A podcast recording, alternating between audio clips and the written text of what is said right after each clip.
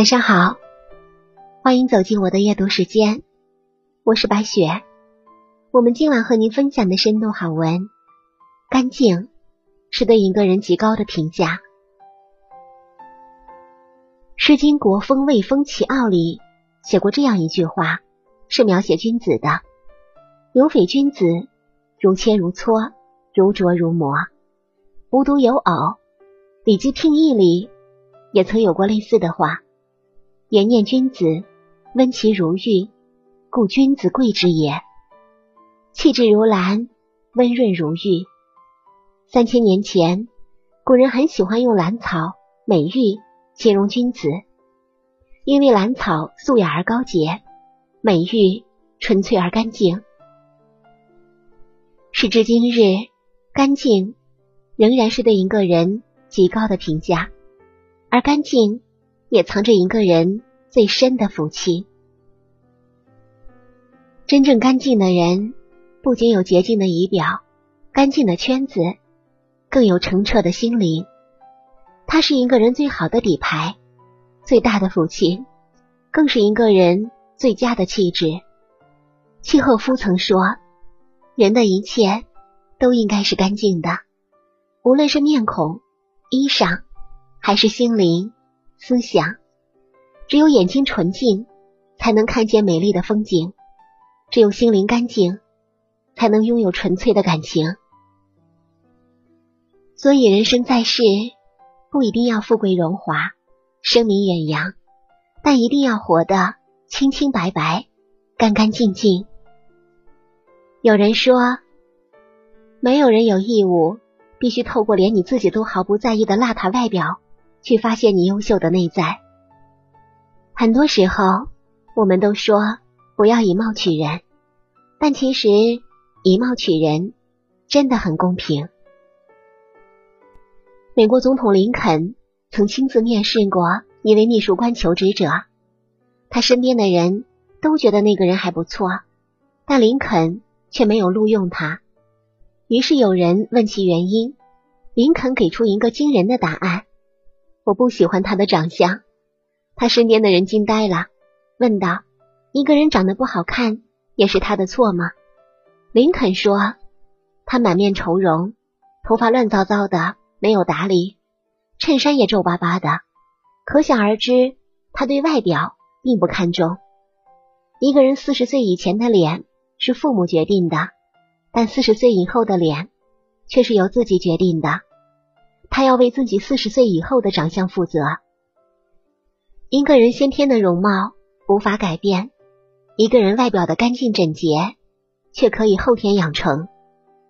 古语也说：“有匪君子，如切如磋，如琢如磨。”一块玉石要经过千雕万琢方成美玉，而一个内心干净的人，在仪容上也自然不会疏忽，举止得体、落落大方，也必是一番君子之态。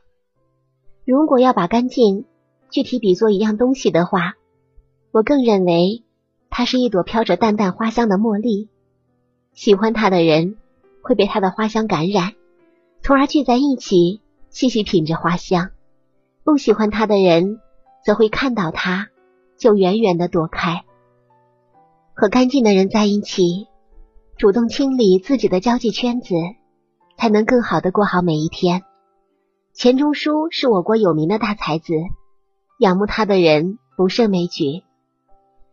当年有个女士读了《围城》之后，惊喜不已，说一定要见钱钟书一面。钱钟书却机智的回答：“假如你吃了一个鸡蛋，觉得不错，何必认识那下蛋的母鸡呢？”圈子虽小，干净就好。唯有圈子干净，我们才能更好的做自己。社会学里面有个很著名的邓巴数字理论，也叫幺五零定律。人类智力将允许人类拥有稳定社交圈子的人数是一百四十八人，四舍五入大约是一百五十人。人一辈子活动的范围很小，或许一生之中只有一个地方最舒服，只有一个人最懂你。与其费尽心机扩大朋友的圈子，不如将自己的圈子收拾干净，好好经营。因为二三知己远胜万千泛泛之交。就像周国平说的：“我心目中的朋友，既非泛泛之交的熟人，也不必是心心相印的恋人，程度当在二者之间。”在这个世界上，也有些这样的人，不见面的时候会相互惦记，见了面能有一种默契，在一起度过一段愉快的时光，他们便是心目中最理想的朋友了。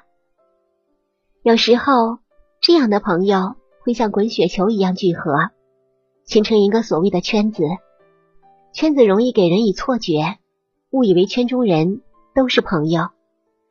有的人。相识满天下，知心无几人。有的人得遇一知己，足以慰风尘。唯有明白自己，才能内心干净；唯有圈子干净，生活才能安宁。孟德斯鸠说：“美必须干干净净、清清白白，在形象上如此，在内心中更是如此。一个真正干净的人。”必定是见过人世的复杂与阴暗，也经历过世俗的纷扰和为难。但尽管如此，他们还是能够不改初心，温和的对待这个世界。当代文学大师木心，一个在黑暗中大雪纷飞的人，经历过肮脏的世道，依然活的是自己，并且干净。有段时间，木星被关在阴暗潮湿的防空洞。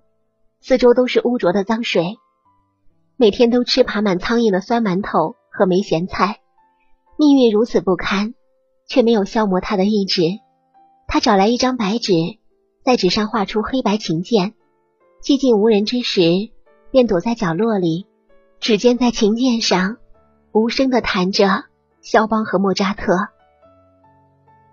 他说：“白天我是一个奴隶，晚上。”我是一个王子，观他的人都在想，木星一定会爬着出来，身子佝偻，衣衫褴褛，肮脏不堪。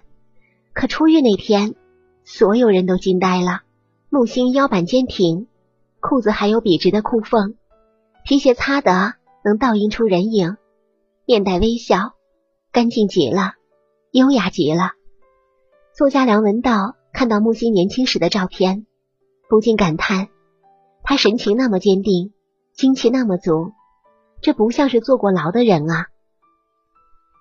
岁月可以衰老一个人的容颜，带走一个人的时间，可任凭锋刀双剑，也泯灭不了一个人干净的气质。干净、简单、天真、自然，到了一定的年龄之后，都会变成岁月静好。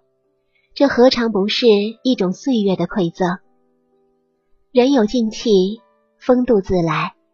一个仪容干净的人，内心往往澄澈；一个内心干净的人，气度自然不凡。《红楼梦》里说：“治本节来，还节去。”生活本就单纯，活在当下，前生与来世均不可期。当下我们所拥有的。唯有此生，所以愿我们每一个人都以一颗干净的心来面对复杂的世事，保持纯净，保持简单。从今天起，以欢喜心过生活，以清净心看世界。感谢您收听本期白雪夜读，祝您一晚好心情。下期节目我们再见，祝您晚安。